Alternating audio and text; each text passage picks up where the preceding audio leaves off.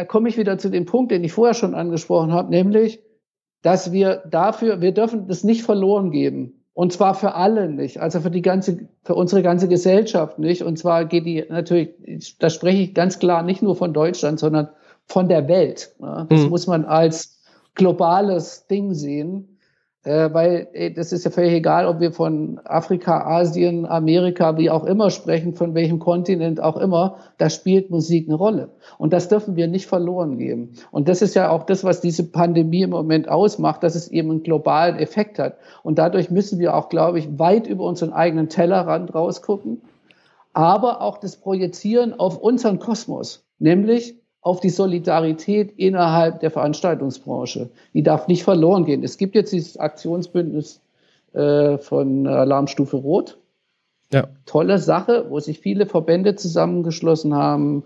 VPLT, ISDV, FARMAP, wie sie alle heißen, BDKV, DEHOGA, also BDKV hier für einen Konzertveranstalter, was ja auch so, äh, finde ich, ein sehr gutes Zeichen ist, dass die eben auch merken, wir müssen da zusammenhalten. Ja. Künstlerinitiativen sind die dabei, äh, DEHOGA als Hotel- und Gaststättenverband, ne, ein Riesenverband, der eigentlich extrem konservativ ist, hat sich der Alarmstufe Rot angeschlossen.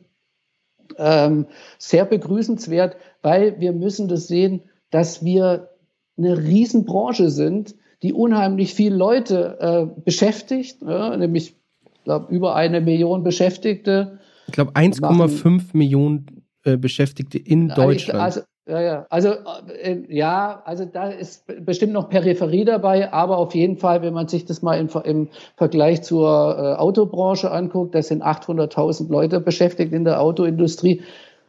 Da sind wir weit drüber raus, ne? mal davon abgesehen, was da für Umsätze erwirtschaftet werden. Ich hm. glaube 130 Milliarden 150, äh, über 150 Millionen Bruttoinlandsprodukt habe ich mir tatsächlich vorher noch mal rausgeguckt. Das ist der sechstgrößte Wirtschaftszweig in Deutschland und wir dürfen das nicht verloren geben. Ja? Und dieses Aktionsbündnis ähm, äh, Alarmstufe Rot ist eine super Sache. Ja? Da mhm. sind sich viele jetzt erstmal einig auch.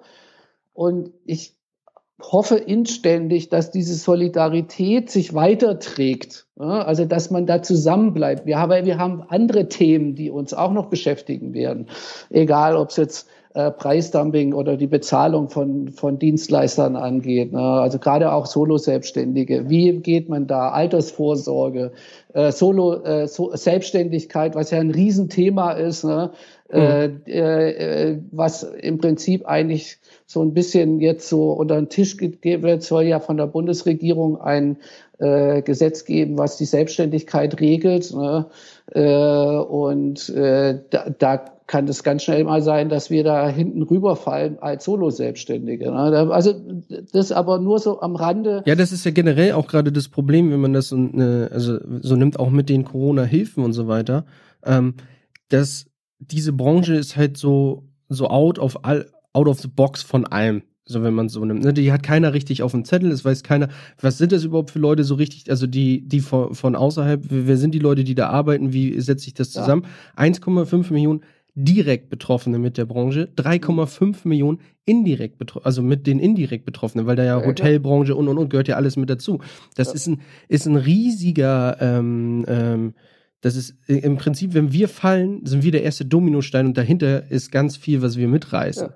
Und, ähm, also allein nur, allein glaube ich, die Hotellerie, ich habe mal so eine Zahl gehört, äh, das ist, ist jetzt ein bisschen aus der hohlen Hand gesprochen, aber ich glaube irgendwie sowas wie 70 Prozent ja. macht die Hotellerie Umsatz mit Veranstaltungen. Also in Zusammenhang mit Veranstaltungen, egal ja. ob das jetzt Kongresse, äh, Tagungen, äh, äh, äh, hier ähm, Geschäftsreisen, äh, Direktveranstaltungen, also Leute, die auf Konzerte gehen, Kultur, die, äh, die äh, quasi mit, in Zusammenhang mit einer Veranstaltung eine Reise machen, äh, eine, eine Tourismus, Pauschalreise, ja. Tourismus etc. pp. Das darf man echt nicht vergessen. Also ist der Wahnsinn. Da ja? gab es vor zwei, drei Tagen gab es einen Bericht zu äh, im ARD oder ZDF und zwar hat sich im Tourismus, das ist ja jetzt was, die ist ja quasi jetzt nach uns mit als erstes merken, die Arbeitslosenquote verdoppelt.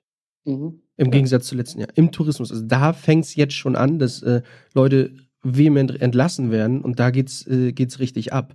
Und äh, in, in, äh, wenn wir mal Verdopplung, ne? Und jetzt äh, nehmen wir mal an, wir reißen alle, äh, uns, uns reißt es rein und dass auf einmal 3,5 Millionen Arbeitslose mehr da stehen. Dann sind wir nicht mehr irgendwie bei, bei 3 Prozent, sondern dann sind wir auf einmal bei äh, 7, 8 Prozent Arbeitslosen. Ja, wenn es reicht. Wenn es ja, reicht, ja. reicht, ja. Also das muss man sich, glaube ich, echt mal klar sehen.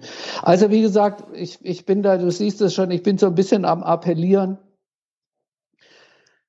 dass wir uns in Solidarität üben. Und das hat für mich auch was sowohl mit äh, Nachhaltigkeit für unsere Branche selber zu tun, hm. als auch mit ähm, damit zu tun, dass wir, dass wir ähm, menschlich bleiben. Ganz einfach. Vielleicht kann man so runterbrechen, weil das tatsächlich was damit zu tun hat, den anderen immer zu sehen, der neben einem steht oder der vielleicht fünf Häuser weiter wohnt oder in einer anderen Stadt oder einem anderen Kontinent. Ne? Hm den, der, der könnte, könnte mein Freund sein, sozusagen. Ne? Ist es vielleicht nicht, aber es ist halt, es ist ein Teil von, von dem, wovon wir leben. Und mir ist es halt wichtig, dass es, dass wir halt, dass wir da, wie gesagt, Solidarität, Menschlichkeit walten lassen und jeden mitnehmen, so wie das unbedingt möglich und nötig ist einfach auch. Ne? Und dazu gehört halt auch eben, dass man sich auch engagiert. Also ich bin ja zum Beispiel Mitglied im ISDV, ist mir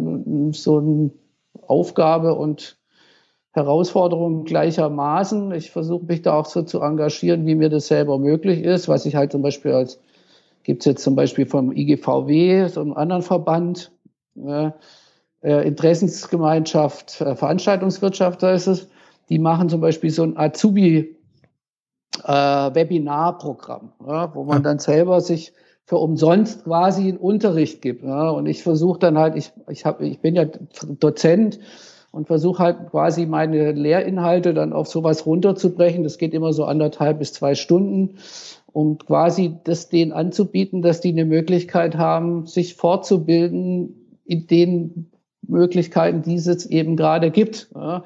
Und solche Sachen kann man machen. Ne? Oder keine Ahnung, oder allein nur bei der Demo mitlaufen, bei, von Alarmstufe Rot und sich da. Mit Abstand äh, und Maske natürlich, aber. Ja, äh, ja aber sich laut sich da hinzustellen und aufmerksam zu machen, damit wir da äh, auch Gehör finden. Und ganz ehrlich, es ist schon so wahnsinnig viel passiert. Ne? Das ist einfach den Leuten zu verdanken, die sich da entsprechend äh, also auch die, der Vorstand zum Beispiel vom ISDV, die haben, sind das ist also Learning by Doing. Ne? Die haben gesagt, Alter, da muss was passieren, da rufe ich mal meinen Politiker an, der irgendwie für mich im Bundestag sitzt in meinem Landkreis mhm. oder in meinem, in, in, meinem Wahlkreis.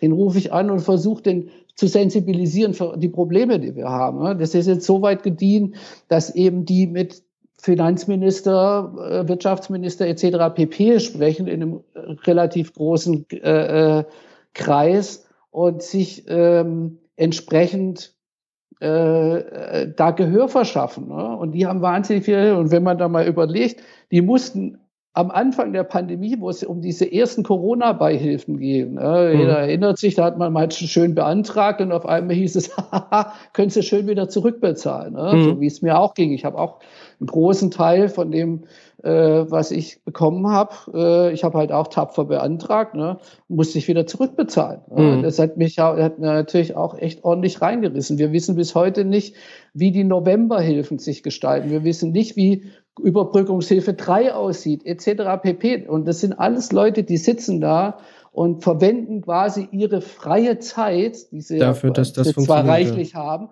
für Interessen von uns. Und das muss man tatsächlich ähm, wertschätzen. Das muss man, das verlangt meinen größten Respekt, dass sich Leute, die da vorher nichts damit zu tun hatten, sich da hinstellen. Wenn ich vielleicht mal stellvertretend, wie gesagt, unseren ISDV-Vorstand benennen, in dem Fall also Markus Pohl, der sich da ja, richtig, Markus Pohl, ja. äh, der sich da richtig reinkniet, möchte ich da aber daneben auch noch zum Beispiel die Sandra Beckmann äh, nennen von der Initiative äh, ähm, Veranstaltungswirtschaft für Veranstaltungswirtschaft. Die, das war gar nicht ihr Job. Ja, die hat ja. es einfach angenommen als Herausforderung, hat gesagt, das mache ich, da kümmere ich mich. Und das ist, das sind für mich Helden. Das sind Leute, die sich da hinstellen für unsere Interessen. Ja. ja und und das sind äh, und, und die machen sich die machen sich da die machen sich da stark und ähm, das, das verlangt meinen höchsten Respekt. Ja? Und ich wäre, äh, ich, ich, ich könnte so nicht, wie die das machen. Ich versuche mich in meinem Umfeld so stark zu machen, wie es möglich ist, mich zu engagieren. Und ich glaube, dass das halt auch der Appell ist an jeden. Das sollte jeder, jeder machen in dem Umfeld und da tätig werden, weil das halt auch unseren Zusammenhalt stärkt. Vor allem mit was für einer Geduld die da auch dran sind. Ne? Das ist halt auch das, das ist ja, das ist ja kein Sprint. Also die gehen ja nicht hin und sagen, das ist das Rezept hier ja. und das Rezept wird ausgegeben, sondern das sind Gespräche, also die reden ja seit März. Im Prinzip ja. seit März sind die da dran. Das noch nicht genug passiert ist, da sind wir uns alle klar. Das liegt aber nicht an diesen Menschen, sondern es liegt an den Menschen, die, äh, die im Bundestag sitzen, dass die nicht ja. verstehen, was bei uns passiert. Du hast es gerade angesprochen. Oder in den Ministerien oder wie Ministerien. auch immer. Hängt natürlich auch tatsächlich, muss man auch sagen, natürlich an den Umständen zusammen, Gesetze und so weiter und so weiter. Also es gibt natürlich Umstände, die, wo die auch gebunden sind. Das ist, glaube ich, zu kurz gegriffen, das alles darauf abzuladen, auf den.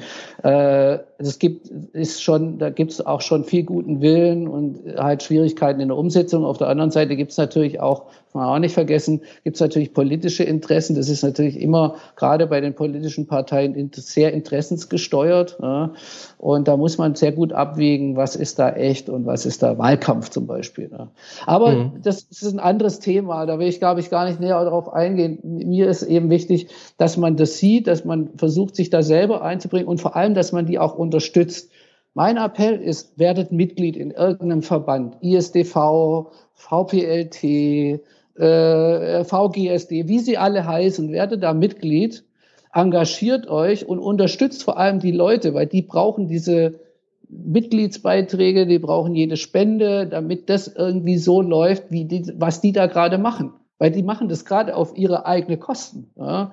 Und das ist halt was, äh, das darf man nicht vergessen. Und ich denke, wie gesagt, wenn einer irgendwie einen Zehner übrig hat oder Fuffi oder egal, was er geben kann. Und wenn es eine Firma ist, die einfach gerade gut läuft, gebt da mal 1000 Euro. Die Leute, die, da gibt's, das, da können die einfach mal wieder hinfahren zu irgendeiner Besprechung nach Berlin, wenn die aus, was weiß, Köln oder was weiß ich woher kommen, um, um uns für sich, für uns da stark zu machen. Und das ist halt, das ist halt was, da, da sehe ich auf jeden Fall Riesenpotenzial. Ich bin auch zum Beispiel äh, immer wieder erstaunt, dass der ISDV, der ja, ich, ich weiß nicht, wie viele Solo-Selbstständige es gibt in, in, der, in, der, in der Veranstaltungsbranche, ähm, immer noch bei 1300 Mitgliedern rumkrepelt. Ne? Da denke ich mir, ey, warte mal ganz kurz, wir sind da, das gibt irgendwie 50 oder 100.000 Solo-Selbstständige oder wahrscheinlich noch mehr, da habe ich jetzt gerade keine Zahlen. Mhm. Äh, warum sind die da nicht Mitglied und engagieren sich? Ah, ich glaube, das, das kann ich dir so ein bisschen erklären. Ähm, die, das das, was ich von anderen Technikern höre oder sowas, ne, die dann halt da so sitzen. Das erste, was die ISDV halt, das ist das, was bei den Leuten vielleicht ankommt, ne? Ähm, was das erste, was halt das Thema war, war Thema Scheinselbstständigkeit, was ein großes. Thema immer bei uns in der Branche ist, ne? Ja. Wo, wo, ähm, wo gefährliches Halbwissen existiert und und und. Und das war so das erste, was irgendwie Thema ähm, des ISTV war. Und dann gab es halt diese diese äh, Sachen, die ähm, die die eine oder andere Firma jetzt äh, auf den Weg gebracht hat mit diesen 90 Tagen im Jahr und und und auf das angestellt und und äh, quasi die alten Sachen, die der NDR schon gemacht hat. Früher haben die, die so mehr oder weniger übernommen. Und da haben sich viele erstmal so beschnitten gefühlt, beziehungsweise auch gar nicht gehört. Die haben dann so, ey, das ist gar nicht die Interesse, die ich habe. Ich will ja diese Freiheit, die ich habe, die will ich ja weiter behalten. Ja, aber ja, genau, das macht ja der ESDV. Genau, aber Dafür das setzt er sich ja ein. Und das, da geht, das, wie, wie du schon richtig sagst, das ist gefährliches Halbwissen. Genau. Weil das, was, was vielleicht bei den Leuten ankommt, ist, dass er sich zum Beispiel äh, dafür, was mal davon abgesehen, dass das das ist, was die Politik will. Die Politik möchte gerne, dass wir alle angestellt sind. Ja. Das ist so mal, das kann man vielleicht mal runterbrechen auf das Ding. Das ist das, was die Politik will. Der ISDV möchte genau dieses Konstrukt erhalten, dass wir selbstständig arbeiten können, weil nämlich der ISDV, erstens mal sind die alle solo, alle selber solo selbstständig, hm. die da, die da im Vorstand sitzen. Das heißt, es ist in ihrem ureigensten Interesse, dass das beibehalten wird oder dass es dieses Konstrukt eben gibt, weil es eben auch ein Lebensentwurf ist. Das ist so, dass die Leute, das muss man begreifen, die Leute möchten selbstständig sein, weil sie so leben möchten. Und solange sie ihre, ihr Lebensunterhalt damit verdienen können, so what? Ja, was jedes andere Leute an, äh, die die angestellt haben wollen, ist, es geht ihnen Scheiße an, wenn man es mal so sagen darf. Ja. Das ja. heißt, das ist schon mal das, das was, für was sich der ISDV einsetzt. Wichtig ist aber, dass man natürlich sieht, was ist politisch möglich. Ja, und mhm. dazu gehört auch zum Beispiel, dass man selber für sein Alter vorsorgt. Und der äh, ISDV, was super wichtig ist, ne? wer, wer, will schon im Alter irgendwie mit 70 irgendwie noch arbeiten müssen, weil er irgendwie nicht vorgesorgt hat. Ne? Dazu und gehört dann auch diese Liste der ISDV, der hat die, hat die damals rausgegeben, da war ich noch in der, äh, in der Ausbildung. Was sind Tagessätze, die wir eigentlich als Solo-Selbstständige ja. nehmen müssten, damit das alles funktioniert? Und da ähm, kommt dann halt wieder, kommen dann wieder ich sag mal, die großen Firmen ins Spiel, also wirklich die, die, die Technikdienstleister, die ja das Personal buchen, die auch dahingehend endlich mal die Augen aufmachen müssen und sagen müssen, pass auf, wir können nicht weiter diese Solo-Selbstständigen so ausbeuten, wie es auch äh, die letzten Jahre äh, der Fall war. Ja, aber dazu gehört auch zum Beispiel, dass eben einer nicht dann hingeht und sagt, ja, dann mache ich das für 150 Euro am Tag. Das ist das andere, ja. ja. Das, das gehört da aber eben auch dazu. Und da schlagen wir wieder den Bogen zu diesem Solidaritätsgedanken. Wir sind ein Team. Und genau. jedem muss klar sein, dass wenn er einen Job annimmt, wo der zu dem sagt, ja, machst du es für 150 Euro, äh, mit, mit der ganzen Verantwortung und allem, was da, was da dazugehört. Und er sagt, ja, mache ich für 150 Euro. Dass, dass der Nächste das eben auch für 150 Euro machen muss. Und wie gesagt, da schlage ich das Rad zum, zu diesem Gedanken, was ich vorher gesagt habe, das ist Solidarität untereinander und das ist gelebte Solidarität. Und deswegen sage ich, es ist auch so wichtig, dass wir uns drüber im Klaren sind. Corona wird irgendwann mal vorbei sein, egal wann das sein wird. Aber wir brauchen diese Solidarität für diese anderen Themen und da gehört Scheinselbstständigkeit, Altersvorsorge, Nachhaltigkeit, ähm, äh, Preisdumping, Arbeits- und Veranstaltungssicherheit, alles Themen, die, um die sich der ISDV in, mit anderen Verbänden auch zu, äh, darum kümmert, äh, was jetzt endlich am Ende des Tages jedem zugutekommt. Und das muss man ganz klar sehen. Und ich denke, wie gesagt, weiß, von was du sprichst mit diesem Thema Scheinselbstständigkeit. Mhm. Aber du hast es schon richtig gesagt, das ist gefährliches Halbwissen. Das ist ja nicht das, was im Interesse, und wenn man sich mal damit beschäftigt, und das gilt ja im Prinzip für alles, wir sollten im Prinzip das hinterfragen, was wir hören. Allein schon in diese ganze äh, hier Fake News Zeug, gell, wo dann einer sagt, ja, die wollen uns alle zwangsimpfen. Keine, aber es ist so. Ja. Ich, ich, spreche, ich, ich, ich spreche jetzt ganz da, da hast du, glaube ich, auch so ein, so ich habe da so einen Kommentar bei Facebook, nämlich wo, vom ZDF, wo dann auch jemand meinte, ja, hier, wir werden alle zwangsgeimpft in Polen und in Australien geht schon los, wo ich dann nur die Frage gestellt habe, woher weißt du ja, denn ja, das? Weil wir haben doch noch gar keinen Impfstoff. So, ja, ähm, wo, wo, wo erkennst du denn das? Also, wer, woher weißt du das? Hast du das irgendwo, äh, also aus einer sicheren Quelle gelesen? Nö. Ach so, ja, äh, also das behauptest gehört, du? Ja, habe ich gehört. Das hat mir ein Kumpel erzählt. Alter Leute, das ist aber keine sichere Quelle. Also deswegen, äh, das ist das, was ich ja auch immer sage. ARD, ZDF oder sowas, für die arbeiten Journalisten, also auch freie, viele freie Journalisten, die haben sowas wie einen Kodex. Das ist wie bei uns, wir, ähm, wir stecken, wir, wir hauen den Splint fest, wir stecken, äh, wir hauen den Bolzen fest und stecken Splint von der anderen Seite rein, damit es hält und keiner einen Schaden nimmt. Ähnlich ist es bei ganz, ich denke mal, bei den meisten Journalisten auch, die versuchen sich so weitestgehend abzusichern mit, äh, ist das eine verlässliche Quelle? Da gibt es einen ganz guten Film über, äh, über ähm, äh, hier WikiLeaks und so weiter, die halt, äh, wo man, wo das dargestellt wird, so ist das eine verlässliche Quelle, können wir das so rausbringen? Ähm, wir können hier nicht irgendwie einfach nur, weil uns jemand einen USB-Stick Stick zuspielt, das alles veröffentlichen. Das muss wasserdicht sein. Und erst dann werden gerade in Deutschland ja auch die mal gehe ich jetzt mal von aus, also hundertprozentig weiß man es nicht, aber geh, erst dann wird es ja auch veröffentlicht. Ich mach, also wenn es nicht ja, gerade ja, die Bildzeitung also, ist, wird ja nicht irgendwie einfach was auf den Markt geschmissen.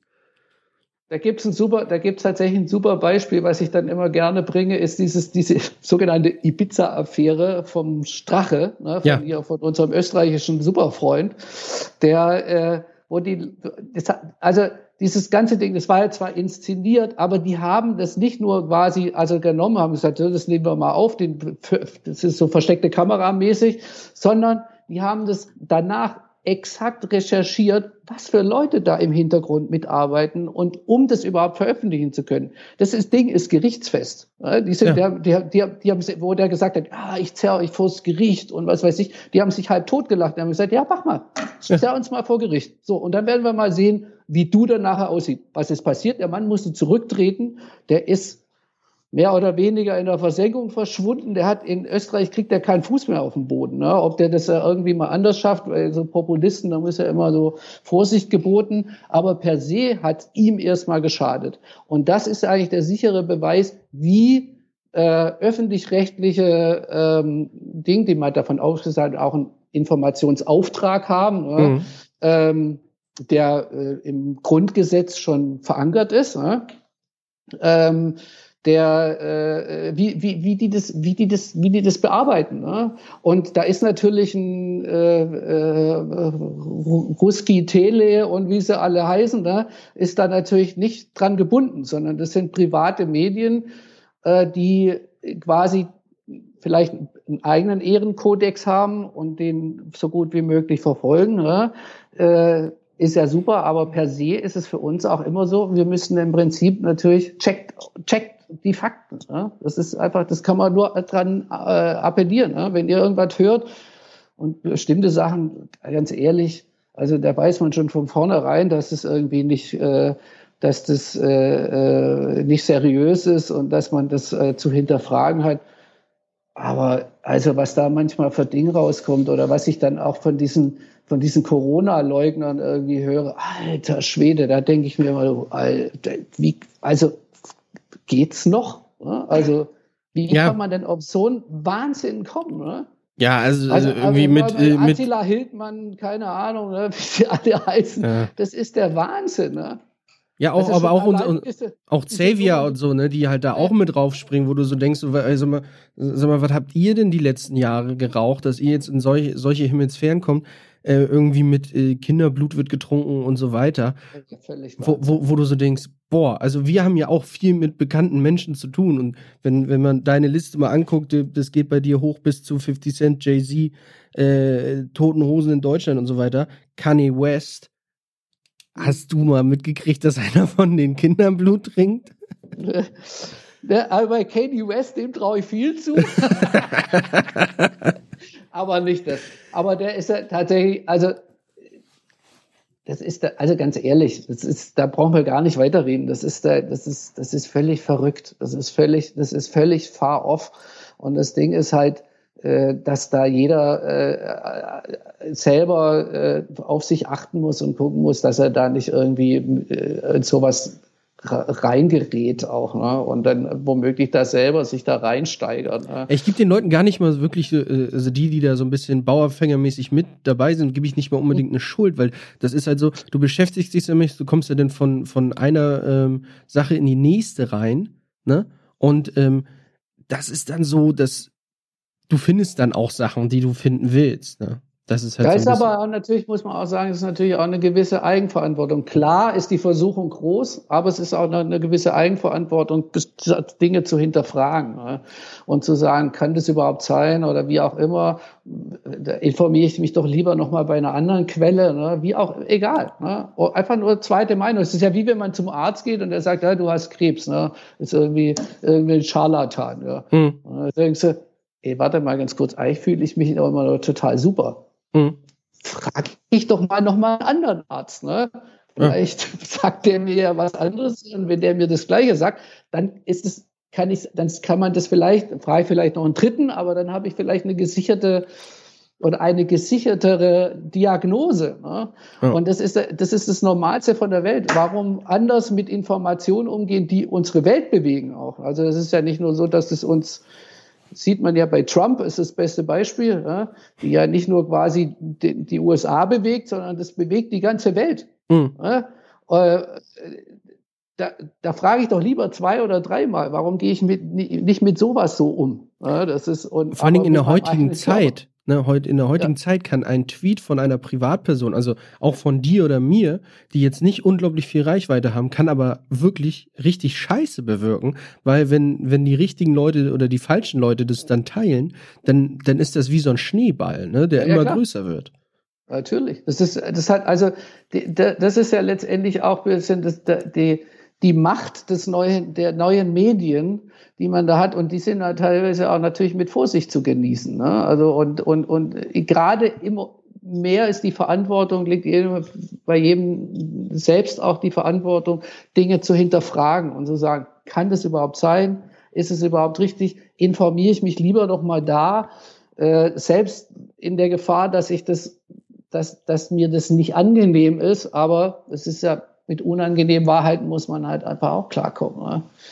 Und äh, so, so sieht's halt mal aus. Aber wie gesagt, also ich, ich hoffe, dass es, dass, dass, um wieder diesen Bogen zu schlagen, dass unsere Solidarität da erhalten bleibt und dass wir ähm, dass die Leute, das werdet Mitglied, engagiert euch, egal, es gibt so viele Initiativen, Aktionen, egal, ohne uns wird's still, äh, Kulturgesichter, äh, Initiative Veranstaltungswirtschaft, egal. Ja. Engagiert euch, macht euch gerade für das, was letztendlich dich, euren selber, euren Nachbarn, euren Freund, eure Kollegen betrifft, damit wir das wiederbekommen, was uns gerade irgendwie so zwischen den Händen zerrinnt. Ja.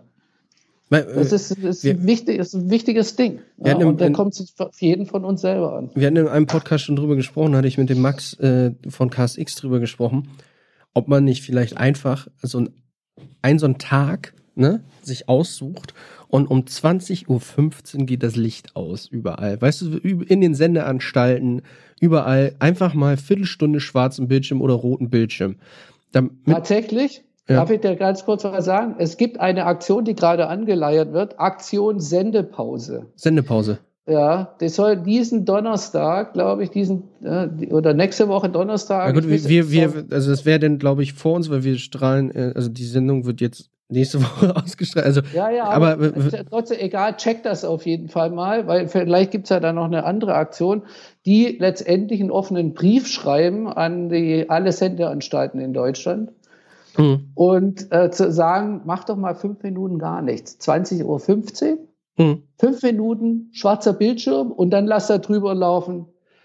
Ähm, keine Ahnung, so und so viel Angest oder Selbstständige im, in der Veranstaltungsbranche, der der äh, sechsgrößte äh, Wirtschaftszweig, äh, was auch immer, ne? Also einfach so Fakten ja. da, da drüber laufen lassen. Das ist, das ist, das ist das, was, was da passieren soll. Ah, cool. Finde ich, finde ich eine, finde ich eine super äh, Aktion. Auch übrigens von irgendwelchen Leuten angestoßen, die sich da bemüßigt gefühlt haben zu sagen, ich muss da irgendwas tun.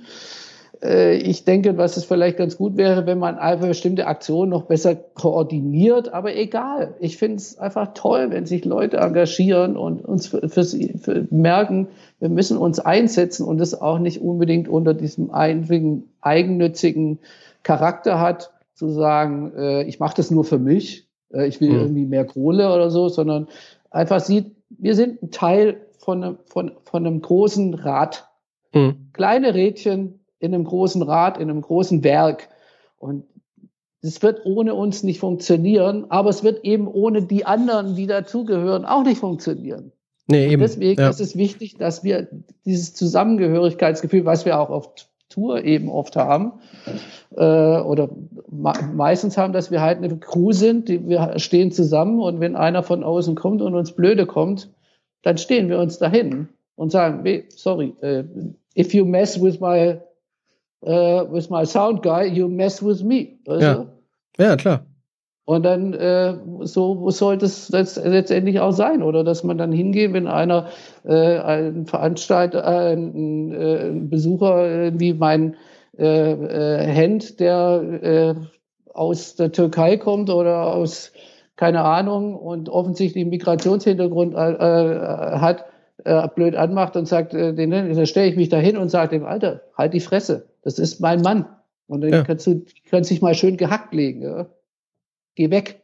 Eben. Du kannst ein Ticket vorne abgeben. Hier gibt's genau. heute keine Show für dich. So. Nee. Ja, das ist es einfach, ja. Und das ist was, das hat, das, das letztendlich hat es halt auch was mit, mit, mit, mit Charakter auch zu tun, sich hinzustellen für andere Leute, sich für andere Leute stark zu machen und nicht nur für sich, sondern wir können, also im Endeffekt, wenn man es für andere Leute macht, um es runterzubrechen, wenn man es für andere Leute macht, macht man es auch für sich. Ja, der, der, der Boomerang kommt ja zurück. Ja, Ne? genau. Also das ist halt das, das ist, äh, das haben mir meine Eltern ganz gut beigebracht. Mach nicht irgendwas, um dafür äh, was zu bekommen, sondern mach's der Sache wegen. Also mach's, weil Ja. du sagst, ich mach das jetzt, weil ich darauf Lust habe. Meine Eltern sind auch unglaublich hilfsbereit. Wenn irgendjemand sagt, wir renovieren, ich muss renovieren, dann sind die die ersten da, die da mit einem Eimer Farbe stehen und äh, äh, alles irgendwie äh, mithelfen zu streichen und und und immer immer hilfsbereich rein. Und da kommt aber auch wenn kommt doch auch was zurück und ich mache das ja nicht, weil ich denke, da kommt was zurück, sondern ich mache das, weil ich helfen will. Und ich Ja, glaube, das ist einfach genau. so, dass das sollten wir wieder mehr verinnerlichen für auch für diese Branche. Wir machen das einfach, um es zu machen. Ja, und dafür ist vielleicht diese Zeit gut. Und da gibt's ja diesen Spruch, treat, you, treat the people like you want to be treated. Ja. Und im Prinzip sagt das alles, weil im Kleinen fängt's an. Und wenn du dich scheiße gegenüber anderen verhältst, werden die sich auch scheiße dir gegenüber verhalten. Punkt. Korrekt, ja. So wird's sein. Hast du noch was auf deinem schlauen Zettelchen stehen? Ah, du, ich, ganz ehrlich, ich bin, ich glaube, ich bin der volle Streber, ey. Ich guck mal.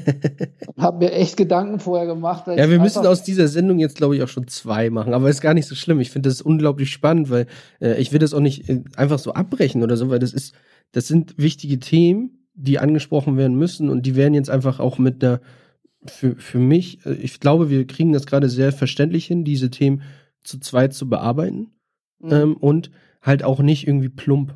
Das finde ich immer ganz wichtig. Also nicht irgendwie mit Parolen oder sowas, sondern einfach mal zu sagen, das ist der, das ist die Situation, man könnte es vielleicht so machen, vielleicht aber auch nicht. Wir sind ja kein, wir sind ja in dem Sinne sind wir ja keine Experten, die jetzt irgendwie äh, Ja. Wirtschaft studiert haben und sagen, so und so müsst ihr es jetzt machen, sondern wir erzählen einfach nur quasi, was wir von Leuten aus der Branche hören und äh, geben das hier halt einfach mal weiter, so dass andere sich vielleicht Gedanken machen können oder vielleicht hört es auch der eine oder andere Politiker hört vielleicht diesen Podcast und sagt, ey, die Jungs, die haben irgendwie Ideen, äh, wen kann ich da anrufen, dass ich, dass ich mal was höre. Außerdem Ja. ist es ja mein, immer noch mein erklärtes Ziel, ich will zu Lanz. will, Also irgendwann wirst du da hinkommen. Ich, ich schalte ein. Ich, ich tu nie Lanz, ich hasse den. Ja. Aber dann schalte ich ein. Dann schaltest du Wenn ein. nach- wenn ich vor Lanz sitze, zwisch, zwischen, Friedrich, äh, zwischen, zwischen äh, äh, Merz und, äh, weiß nicht, äh, Greta Thunberg oder sowas. Ja, ja, super. Das ist ja eine gute Kombi auf jeden Fall. Da kriegst du bestimmt irgendwie noch irgendeinen Corona-Leugner dazu. Nee, aber eh, ganz ehrlich, ich, ich, finde auch, da muss ich, muss ich ja mal äh, sagen, ich finde es total super, dass du diese, diesen Podcast machst, weil das halt auch im Prinzip was ist, was ja auch dazu beiträgt für, eine, für, die, für das Verständnis für unseren Beruf oder für einfach, dass man mal erklärt. Und das war, das war auch was, ehrlich gesagt, so ein bisschen mein Anliegen. Deswegen habe ich ja auch ehrlich gesagt, so, du mich gefragt hast, sofort zugesagt, Mhm. weil ich super fand, super finde, dass es mal die Möglichkeit gibt, anhand eines Beispiels, in dem Fall bin es halt ich, zu sagen, okay, da komme ich her, 82, ohne Fax, ohne Internet. Und jetzt bin ich da, wo ich jetzt bin und unterhalte mich mit dir über Skype und das und das ist dazwischen passiert. Einfach auch mal einfach so ein, so ein Bild zu geben für das, für Leute, die da arbeiten. Ich bin auch zum Beispiel, was, was ich, was ich sehr gerne mal machen würde, ist, mich so einem Q&A-Ding zu stellen. Also von Leute, die mit der Veranstaltung überhaupt nichts zu tun haben, äh, einfach nur Musikkonsumenten zu sein, zu sagen, denen, denen quasi dieses Stichwort zu geben, vielleicht einen kleinen Abriss, was ich so Mhm. mache und zu sagen, ähm, das ist, der ist das, der macht den und den Beruf und ist in der und der Branche tätig und das kann man vielleicht grob so und so entscheiden. Und jetzt fragt mal, ne, die vorher das denen Die- zu geben. Danny, lass uns das doch mal machen. Wir haben doch alle Ich Möglichkeiten der Welt. Ich habe hier Kameras, ich habe hier, äh, ich habe äh, ich eine Internetleitung hier, die funktioniert. Und Ja, äh, ich würde ich würde es wirklich super gerne mal machen, weil das tatsächlich was vielleicht ist. sind noch ein, zwei andere das- Leute, die Bock haben. Ja, und dann und einfach, einfach mal zu sehen, auch wie die, die Sicht von anderen Leuten auf, auf, also nicht nur auf die Branche, sondern auch auf das ist, wie zu sagen, aha, interessant, ah, du machst es also so, äh, ohne dich funktioniert es also auch, ah, okay, das ist ja geil. Und ich habe zum Beispiel auch meine, meine, meine Vision ist irgendwann mal, also ich habe so einen Plan, irgendwann mal, weil es gibt, ja- es gibt ja immer so Berufsvorbereitungen in Schulen. Ne? Mhm. Äh, wo, wo die Leute dann entweder auf so eine komischen äh, äh Berufsmessen gehen oh, und sich das etwa ja. ganz fürchterlich, egal, You und wie die alle heißen, mhm. oder aufs, äh, vom Ar aufs Arbeitsamt und dann von zum Berufsberater, der von Tuten und Blasen keine Ahnung hat, weil er natürlich nicht die Materie nicht kennt, mhm. äh, äh irgend so ein Heftchen dann zugestellt bekommt, wo so ein Berufsbild drin äh, äh, erläutert ist. Ähm, sondern quasi dahin zu gehen und quasi zu sagen, ey, ihr interessiert euch für Musik, alles klar, ich sage euch, wie es funktioniert oder ich gebe mhm. euch die Info, wie es funktioniert. Ich mache einen kurzen Abriss über das, was ich so mache und dann könnt ihr fragen und gucken, ob der Beruf überhaupt was für, für euch ist oder euch zumindest eine erste Orientierung zu geben. So, so macht man das ja in Amerika. Da äh, gibt es, glaube ich, so Bring Your Dad oder sowas. Äh, die nehmen ihren Dad mit zur Schule und der stellt seinen Berufs vor. Berufs ja, Sowas gibt es in Deutschland, gibt's in Deutschland gar nicht, finde ich, viel, nee. sollte man vielleicht auch mal einführen. Und ich ja, habe das auch mal ähm, tatsächlich angeleiert mit der Berufsschule in Hamburg wo ähm, da habe ich dann, das hat leider nicht äh, funktioniert, weil ich dann auf, wieder auf Tour war, aber da hatten wir das auch angerissen, dass ich hinfahre und einfach mal über die Selbstständigkeit erzähle. Weil die mhm. äh, Lehrer, die dort sind, die haben halt allen immer Angst gemacht vor der Selbstständigkeit. Ja, könnt ihr eure Rechnung nicht mitbezahlen und ihr könnt nichts für die alte, für das Alter zurücklegen und und und. Ja gut, wie soll der denn das auch erklären? Der ist Lehrer, der ist Beamter, Natürlich. der ähm, kriegt irgendwie seine dreieinhalbtausend Euro, der zahlt äh, der zahlt denn nichts ein, weil der Beamter ist. So, wie soll der denn überhaupt diese Branche verstehen? Und der erzählt ja, denn den Schülern auf einmal was, oh, mach das bloß nicht, weil das ist, das ist der Teufel. Naja, das ist ja, das ist ja auch dieses Phänomen, was ja jetzt bei dieser, bei dieser Alarmstufe Rot, bei diesen politischen Gesprächen mit den Ministerien ist, dass die tatsächlich dem Wirtschaftsminister erstmal erläutern mussten, wie groß eigentlich dieses das Gewerbe ist, dieser Industriezweig, ne? wie viele Leute da arbeiten, wie viel Umsatz da gemacht wird und so weiter. Ganz ehrlich, allein schon nur, dass das Ding, dass es der sechstgrößte Wirtschaftszweig ist, das wusste der nicht. Nee, Ganz natürlich ehrlich. nicht, weil das, weil das, das nicht eine Firma oder ein oder so äh, wie, wie die Autobranche oder so, die ist nicht so fest verankert. Da gibt's ja, auch klar. tatsächlich ein richtig, richtig, was richtig lustiges Balance war das mal. Da saß der äh, äh, Scholz, Scholz, irgendwie sowas, auf jeden Fall ehemaliger SPD-Kandidat, äh, ja, ja. Kanzlerkandidat, saß da. Ähm, und äh, ein richtig großer Fisch aus der Veranstaltungsbranche, der hat äh, die Tourneen veranstaltet für ähm, äh, für Rolling Stones und so weiter. Und dann hat er halt so erzählt und fragte Lanz so, ja, was ist denn da so eine Vorkasse, ne? Also, was ist denn eine Vorkasse, damit die Rolling Stones überhaupt nach Europa oder nach Deutschland kommen? Sagte er so, ja, also bevor die überhaupt im Flieger steigen, muss ich erstmal 17,5 Millionen überweisen. So. Dann, dann ja. sind die da. Und dann sagte, sagte, sagte der SPD-Politiker, ähm, Moment, 17 Millionen, damit die überhaupt losfliegen. Wie, wie machen die denn so bei, bei so einer Tour? Ja, hat er ein paar Zahlen um sich geworfen. Und dann äh, fing, hast du so gesehen, wie das Rechnen anfing. Warte mal, das ist nur eine Band, die gerade durch Deutschland tourt. Wir haben ja am Tag touren ja sonst hunderte Bands durch Deutschland. Mhm. Und da ist ihm aufgefallen, was dieser Berufszweig für Gelder überhaupt umsetzt und was das ja. bedeutet. Und da, also, äh, Moment, äh, warum, warum ist, also das ist ja eigentlich riesig. Und ich glaube, dass die Dunkelziffer vielleicht sogar noch höher ist, was das angeht, dass du kannst ja manche Sachen gar nicht so richtig benennen, dass die dazu kommen mit Tischlern und, und, und, weil da ist ja so viel, äh, ja, so, so kleine Parts. Du weißt ganz genau, wenn äh, der Künstler sagt, ich brauche noch mal ein Brett hier und ich brauche noch mal dies und das, dann rennst du zum Tischler, zum ähm, Schweißer und besorgst dem das. Mhm. Ja, klar. So, und das ist ja alles gar nicht mit in dieser, glaube ich, in dieser Rechnung noch gar nicht so explizit mit drin. Was ja, das klar, da kannst du, das kannst du natürlich weiterspinnen. Ja. Kannst du bei Catering weitermachen oder bei Endlos äh, weiterführen. Wenn du, wenn, dass du zu Konrad gehst und Kabel kaufst oder sowas. Ja, ja, also, klar. Völlig egal. Also das ist ja, das, das lässt sich extrem weiterspinnen und das ist, glaube auch das natürlich, was dieses, was das, diese Komplexität von dieser Branche so schwierig macht, für die zu verstehen. Aber auf der anderen Seite, ganz ehrlich, erwarte ich von einem Wirtschaftsminister, dass er sieht, wo werden eigentlich Umsätze generiert und was ist wichtig, wo gibt's was zu erhalten. Das, das erwarte ich, dass, dass ja. das sein Job ist. Also wenn ich da falsch liege, dann soll er mich gerne berücksichtigen. Ich gebe ihm meine Handynummer, dann kann er mir das erläutern, wie er das sieht. Aber so sehe ich das. Und das erwarte ich von einem, vor allem wenn es in dieser Situation, in der wir uns derzeit befinden und dass nicht Leute kommen müssen, zu sagen, ähm, ja, das ist so und so. Ja, was ist denn mit den Selbstständigen? Ja, warum machst du das denn? Sondern dass man dann quasi, das so war, so, so haben wir offenbar die Gespräche angefangen mit denen, wo die erstmal den Referenten von den äh, Abgeordneten, von den Ministern erklärt haben, was ist das überhaupt? Was machen wir denn da? Ja. ja. Und das ganz ehrlich, das, also ich will nicht, dass der en Detail weiß, was mein Job ist, aber ich will, dass er weiß, diese Branche gibt's und hm. da sind so und so viele Beschäftigte und die machen so und so viel Umsatz, die tragen so und so viel zum Bruttoinlandsprodukt, oder ich nehme von denen Steuern ein. Also habe ich Wir zahlen sehr viele Steuern, das darf man nicht vergessen. Hier gibt es ja. nicht, so, äh, gibt's nicht Amerikaner, Groß, amerikanische Großkonzerne oder oder oder die das Geld hier rausschleppen, sondern jeder, also ich, jeden, den ich von den Solo-Selbstständigen kenne, nörgelt ja, dass er viele Steuern zahlt. So, oh, hier, ich musste das abdrücken und hier nochmal Nachzahlung und da. Die haben halt auch nicht die Kohle, um sich ein, äh, ein Wirtschaftsbüro anzustellen, wie es halt ein großer Konzern in Deutschland schafft, um halt, um diese ganzen Steuerzahlungen drumherum zu kommen und sich das so hinzuschieben, dass das funktioniert, sondern die zahlen ehrlich ihre Steuern.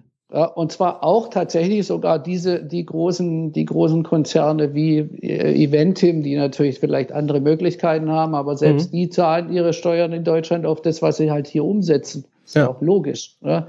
Mal davon abgesehen, finde ich ja auch mehr als in Ordnung, dass wenn einer hier von einem Staat partizipiert, dass er hier auch seine Steuern abführt. Und das gilt nicht nur für die Großen, sondern das gilt auch für mich im Kleinen. Ja. Und, ähm, aber da wurden halt die Gesetze auch gerade in der äh, Konzertindustrie so mitgewirkt, dass das auch so passiert. Ne, das darf man nicht vergessen, weil das ist, da gibt's ja auch so, äh, es ist das Konzert, das findet in Deutschland statt, es wird in Deutschland versteuert. Auch jede Band, die hier irgendwie Geld vom Merchandise oder so mitnimmt, da steht jemand und zählt genau nach, wie viele T-Shirts sie verkauft haben. Das wird alles sehr genau versteuert. Ja, klar. Mal davon abgesehen, ausländische Künstler oder Leute, die, oder Künstler, die nicht in ihrem hier in Deutschland ihren Lebensmittelpunkt haben, sondern im Ausland, das können ja auch deutsche Künstler zahlen Ausländersteuer. Äh, ist ja. auch eine Einnahmequelle, äh, ist auch eine Steuerquelle. Also darf man nicht vergessen, dass es halt was ist. Und wie gesagt, gerade deswegen erwarte ich von den Leuten, die sowas, solche Hilfspakete auch schnüren äh, und, und quasi eigentlich auch von ihrem äh, von ihrem Auftrag her verpflichtet sind, das große Ganze im Blick zu haben, erwarte ich, dass sie genau das auch im Blick haben. Und ganz ehrlich, manchmal kann man ja denken, das machen die mit Absicht, dass sie das irgendwie übergehen. Ne? Äh, wenn man bösartig ist. Ne? Ja. Wenn man gutmütig ist, dann sagt man, okay, die haben, die wissen es nicht besser. Die haben wieder gefährliches Halbwissen. Ja, aber ja. das Ding ist halt, dass das wichtig ist und das, das erwarte ich von einem. Ne? Das ist ja wie einer von mir erwartet, dass ich was mein Job ist, den Laden zusammenhält. Und das erwartet, das muss der noch nicht mal artikulieren, sondern das sehe ich als mein Auftrag, hm. quasi das, was meine Aufgabe ist, zu erfüllen. Und zwar zu 100 Prozent oder am besten vielleicht sogar zu 110 oder 120 Prozent. Dem nachzukommen und zu sagen, das ist mein Auftrag. Und äh, äh, mich dann auch entsprechend reinzuknien und, wenn es darauf ankommt, eben auch gerade zu machen. Zu sagen, okay, habe ich vielleicht verzockt.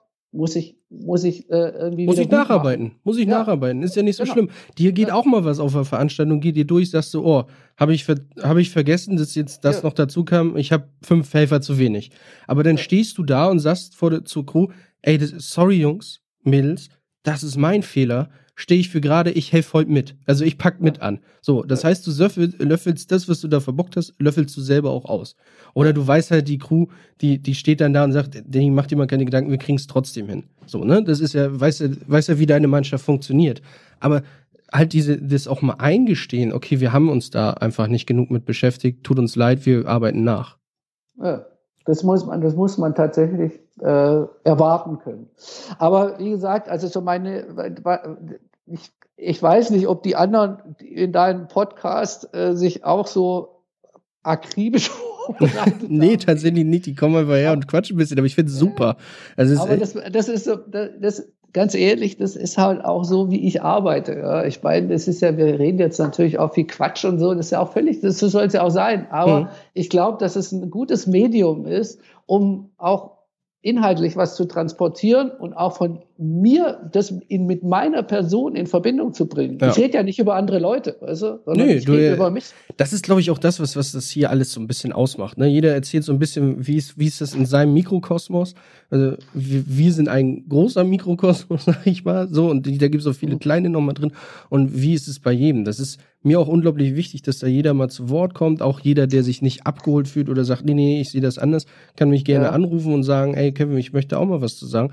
Habe ich mega Bock drauf, beschäftige ich mich auch mit. Ja, ähm, voll cool. Finde ich gut. Finde ich das eine super Plattform. Mach das unbedingt weiter, Kevin. Finde ich super. Ja, wir produzieren derzeit viel, so dass wir halt bis äh, Januar quasi durch jeden Freitag durchsenden können. Also jeden mhm. Freitag kommt was Neues.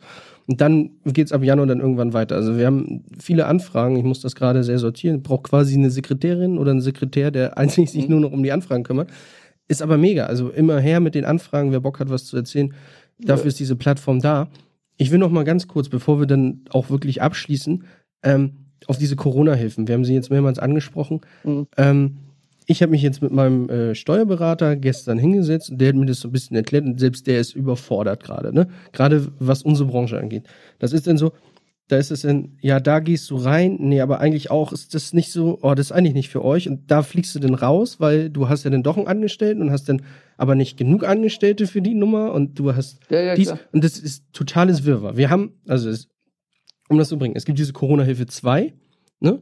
Wo man ähm, quasi angibt, was hat man für Fixkosten, die kann man, kann man sich dann wiederholen. Da geht aber nur irgendwie äh, Lagermiete, äh, Auto, also wenn du ein Auto hast und so weiter, das geht damit rein, aber nicht deine privaten Kosten. Das heißt, ja. du, wenn, also ich zum Beispiel als Geschäftsführer kann meine Kosten, die ich privat habe, also meine Miete und so, nicht mit angeben. Die werden nicht aber ab. Das, ja, das Bizarre dabei ist ja auch, dass du aber quasi dein Geschäft gar nicht führen kannst, wenn du nicht leben kannst. Ja. Also wenn du nicht essen kannst und quasi verhungerst, wenn man es mal so krass ausdrückt, dann kannst du dein Geschäft nicht fortführen. Also das heißt, bist du auch kein Wirtschaftsfaktor mehr. Also das Ding ist, das ist, das ist eine bizarre Situation. Und das ist ja gerade bei Solo-Selbstständigen, bei dir ist es nochmal anders, weil du hast ja ein Firmenkonstrukt. Mhm. Ja, ich zum Beispiel kann von Corona-Hilfe 2 überhaupt nichts beantragen, weil ich einfach keine laufenden Betriebskosten habe. Jetzt gerade sowieso nicht, weil ja, ja, klar ich mache ja nichts. Ne? Ja. Ich habe jetzt, glaube ich, ich habe jetzt ähm, im Dezember mal wieder eine Veranstaltung, wo ich mal so Ding und hatte jetzt im Oktober eine. Äh, das war's. Ein bisschen unterrichten, ne? aber das ist ja nicht, das ernährt mich nicht. Ne?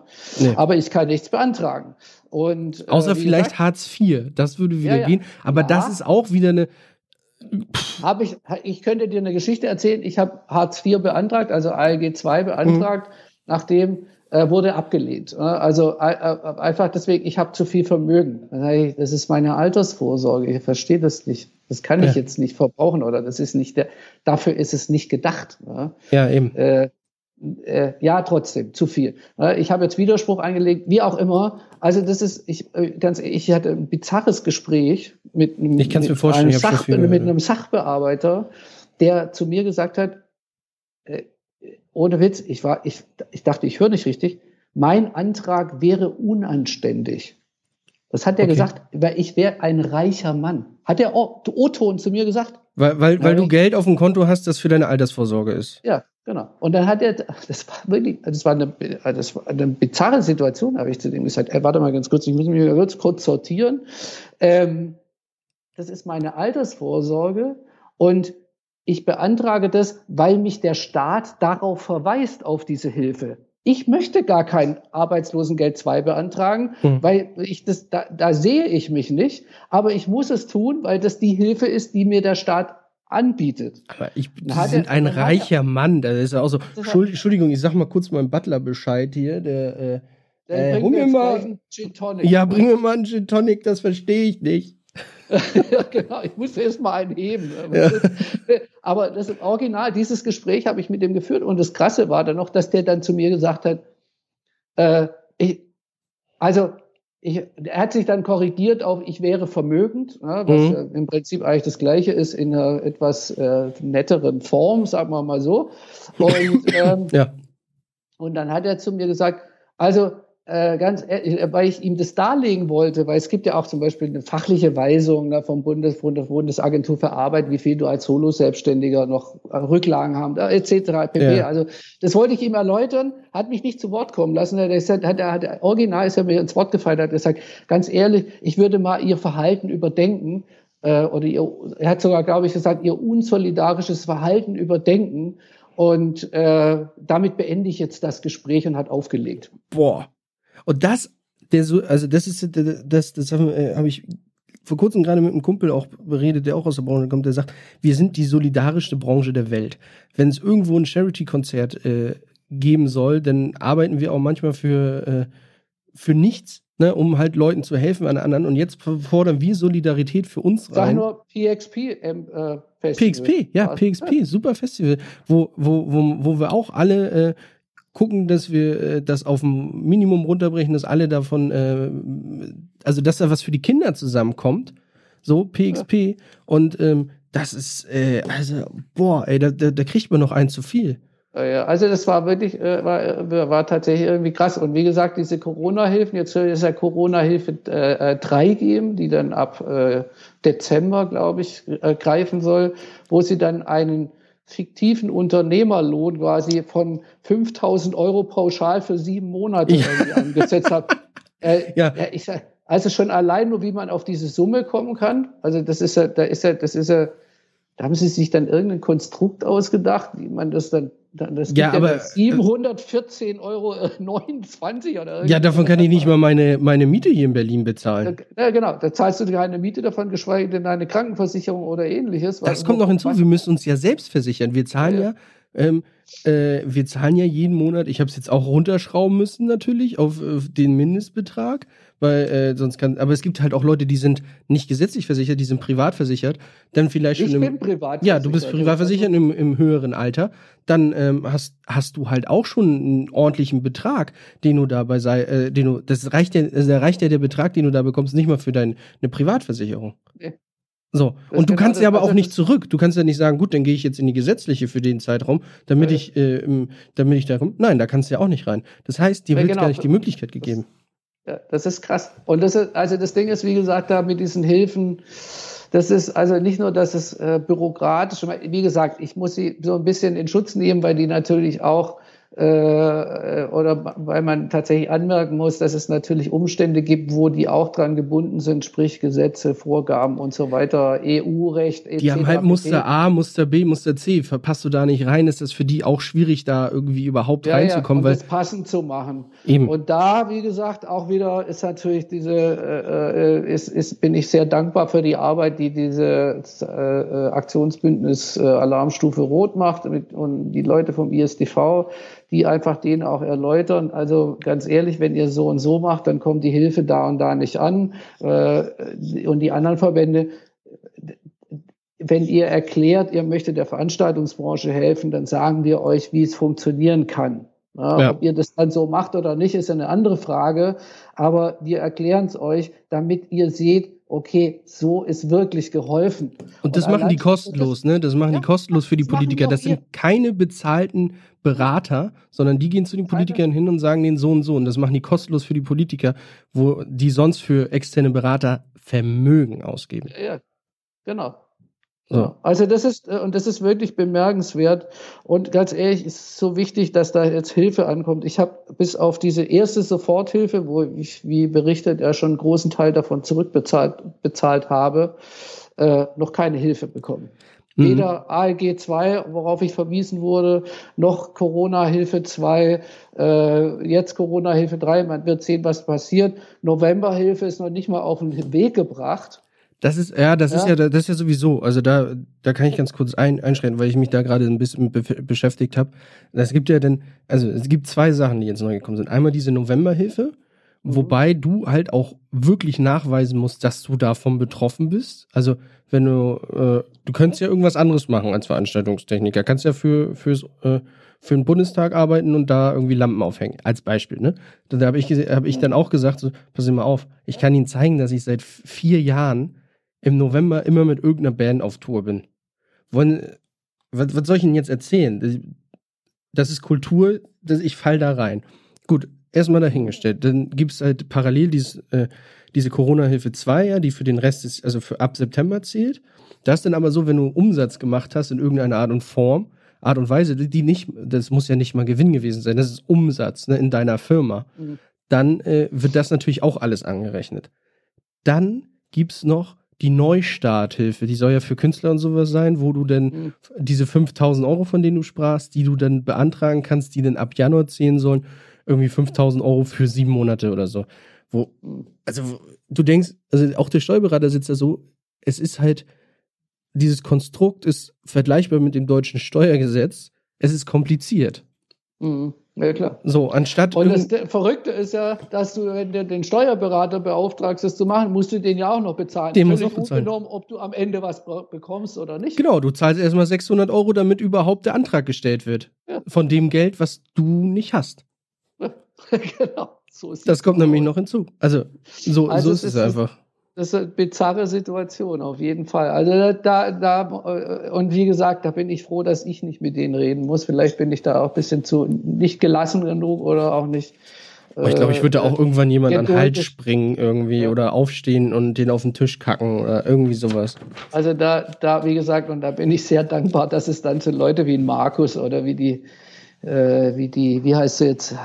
Schon wieder. Ja, du bist auch so gut mit Namen wie ich, ne? Sandra. Sandra. Sandra Beckmann. Äh, ja. Oder Markus Pohl oder Basti Döhlmann oder äh, die Jenny Pohl oder wie sie alle heißen da vom ISDV, äh, vom Vorstand. Da bin ich sehr, sehr dankbar, dass die da den Job machen und dass, dass sich den Schuh anziehen, sich damit so auseinanderzusetzen und diese Geduld und auch aufzubringen und dieses auch sich dieses Wissen anzueignen, wie funktioniert das, weil das musst du ja auch, du musst dich ja reinfuchsen. Ne? Also du kannst ja nicht sagen, so und so, ja, das wollen wir jetzt aber, ne? also damit kommst du nicht weiter. Ne? Sondern da muss es, am Ende wollen wir ja auch was davon haben und äh, wie gesagt, da bin ich sehr froh.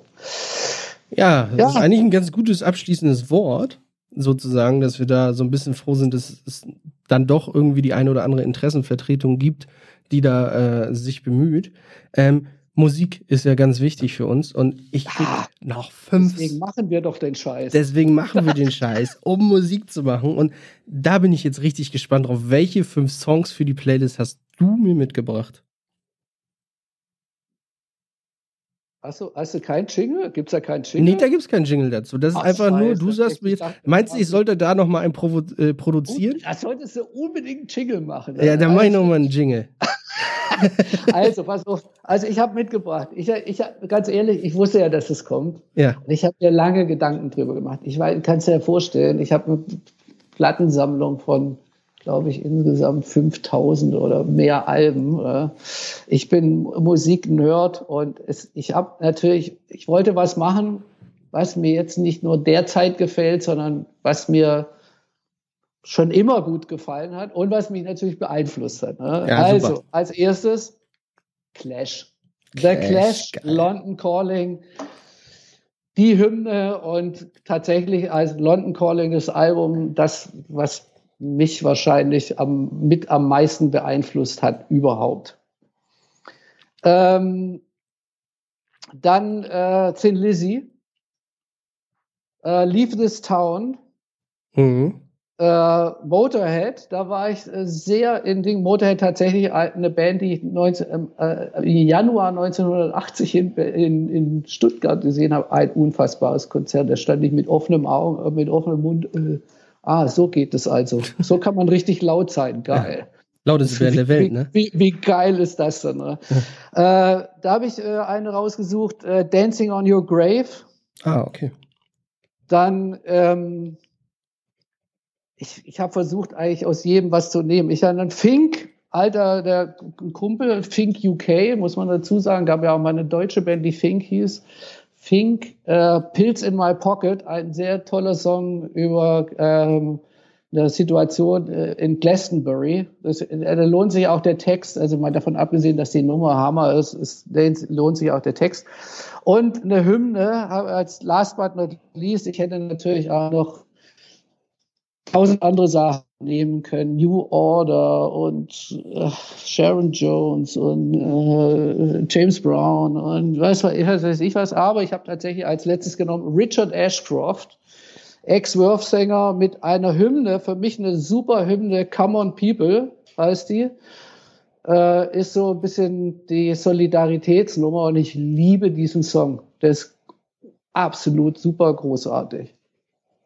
Und Geil. wie gesagt, ich würde noch weitermachen. Soll ich noch weitermachen?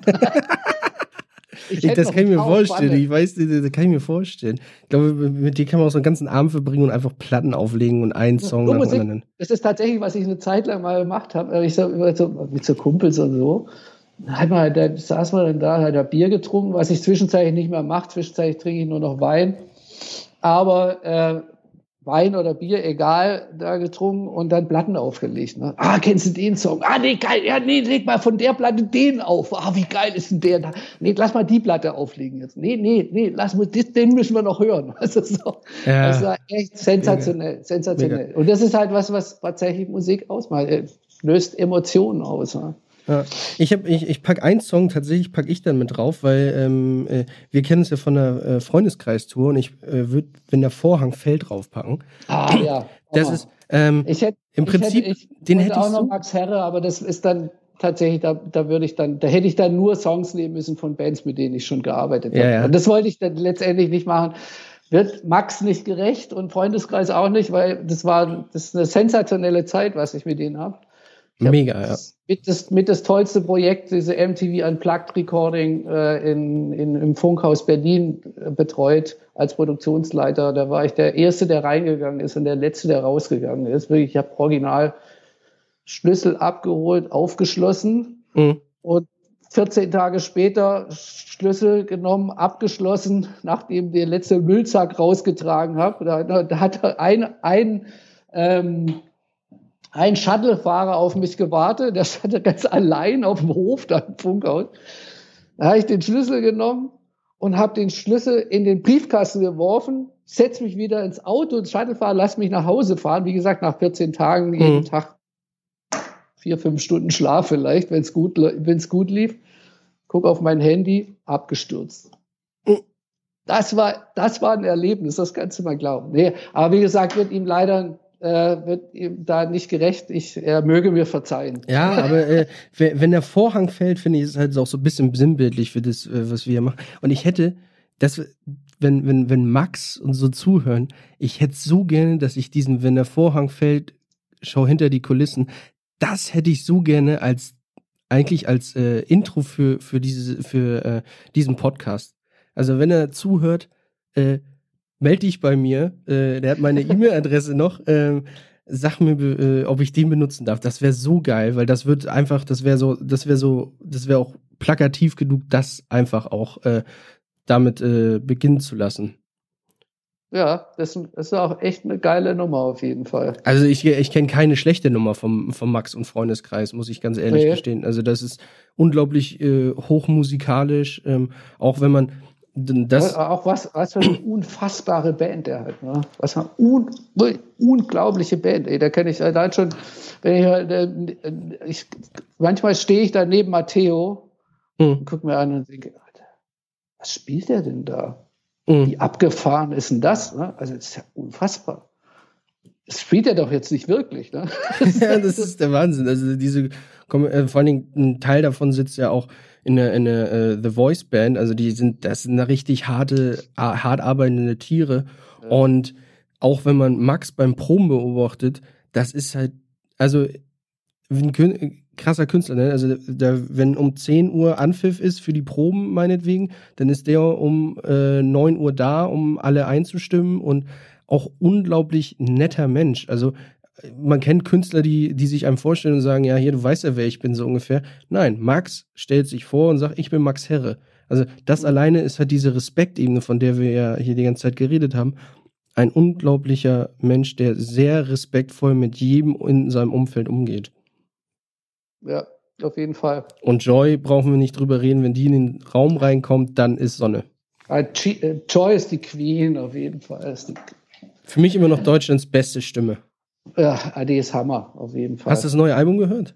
Ja, ich, ich, liebe dieses neue Album. Ich liebe eh, ich bin großer Soul-Fan und das ist für mich, und ganz ehrlich, dieses Album ist für mich Also die hat andere tolle Alben gemacht, aber dieses Album ist für mich Quintessenz Joy Denalani. Ja, definitiv. Unfassbares Album. Also ich möchte, möchte mich da so weit aus dem Festen lehnen, äh, aus, äh, aus dem Fenster lehnen. Eines der besten Album, was jemals eine deutsche Künstlerin, also eine in Deutschland äh, äh, geborene Künstlerin äh, produziert hat.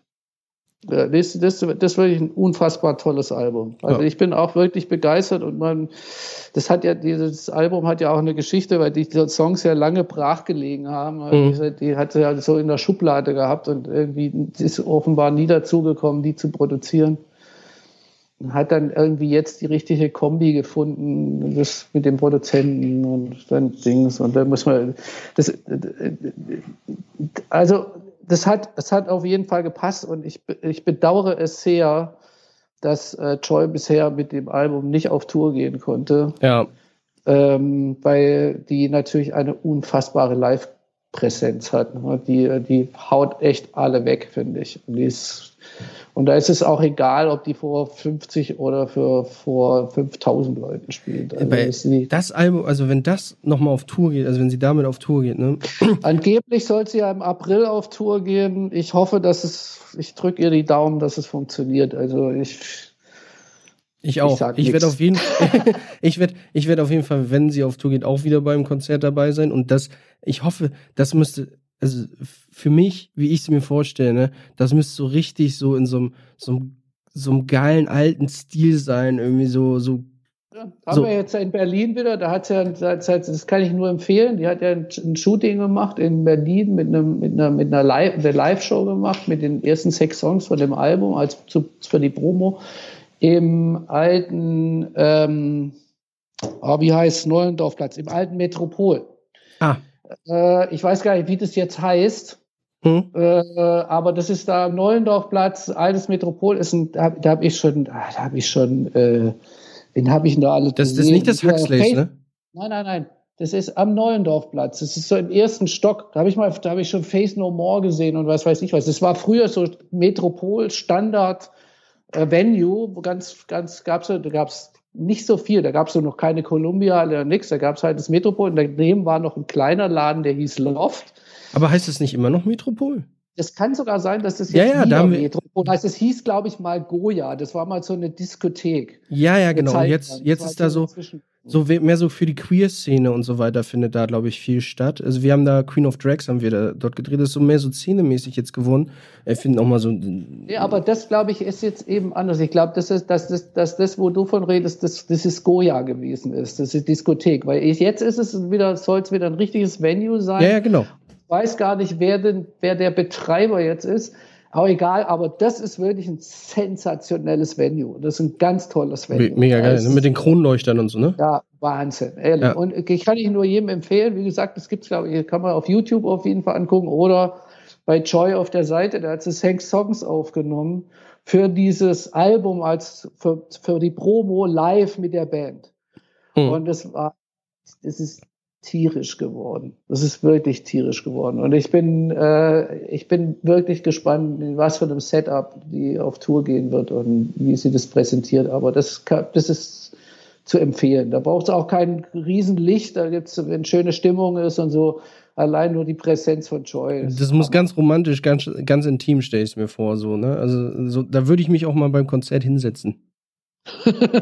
ja, das ist geil, aber das ist damit, also bei Joy muss man sich immer bewegen. Ne, ja, ja, das ist, das bei, Joy, bei Joy ja selber so eine, ah, das weiß er selber, wie die bei Freundeskreis, auf, auf wenn die auf die Bühne kommen, da rasten die Leute aus. Ne? Ich habe auch das, das Gefühl, die ist nicht gealtert. Die ist nicht gealtert. Die sieht äh, auch irgendwie immer noch so aus wie vor, äh, wie, wie, wie zu FK10-Zeiten. Ja, ja, verrückt, ne? Ja. Das stimmt. Die ist, äh, also unglaublicher, unglaublicher Mensch, äh, hat mich auf jeden Fall auch äh, ein, sehr Ein abgeholt. Stern am Musikhimmel, würde ich mal sagen, auf jeden Fall. Auf jeden Fall. Ähm, ich würde sagen, wir äh, verabschieden uns von den Zuhörern. Wir quatschen schon seit zweieinhalb Stunden. Wahnsinn. Wahnsinn. Ja, ich sehe es auch gerade. Ja. Du musst, du musst, du musst tatsächlich zwei draus machen. Ich mache zwei Folgen Ich draus, möchte nichts wissen, Kevin. Nein, ihr wird nicht, das, un, das Uncut ist das. Das wird äh, nur äh, in, in Portionen geschnitten, sagen wir es mal so, so dass das äh, dass wir zwei Folgen draus machen und das muss auf jeden Fall so raus. Das ist. Äh, wann, wann, wann wird es denn Ding? Weil ich würde es gerne ein bisschen promoten. Wann's ja, das, das erzähle ich dir gleich, wie wir uns verabschiedet haben, dann sage ich äh, dir, wann es rauskommt. Alles klar. Also hey, das super, heißt, Kevin, vielen Dank und äh, Grüße gehen raus an alle, die mich kennen und äh, do not struggle, keep going strong. Ja, in dem Sinne, äh, El Presidente verabschiedet sich und äh, ich sage auch vielen Dank, dass alle zugehört haben. Teilt uns gerade das hier, teilt das auf jeden Fall an jeden, der es äh, hören sollte. Hier ist, äh, hier ist Musikgeschichte äh, unterwegs gewesen in diesem Podcast und äh, in dem Sinne bis zum nächsten Mal.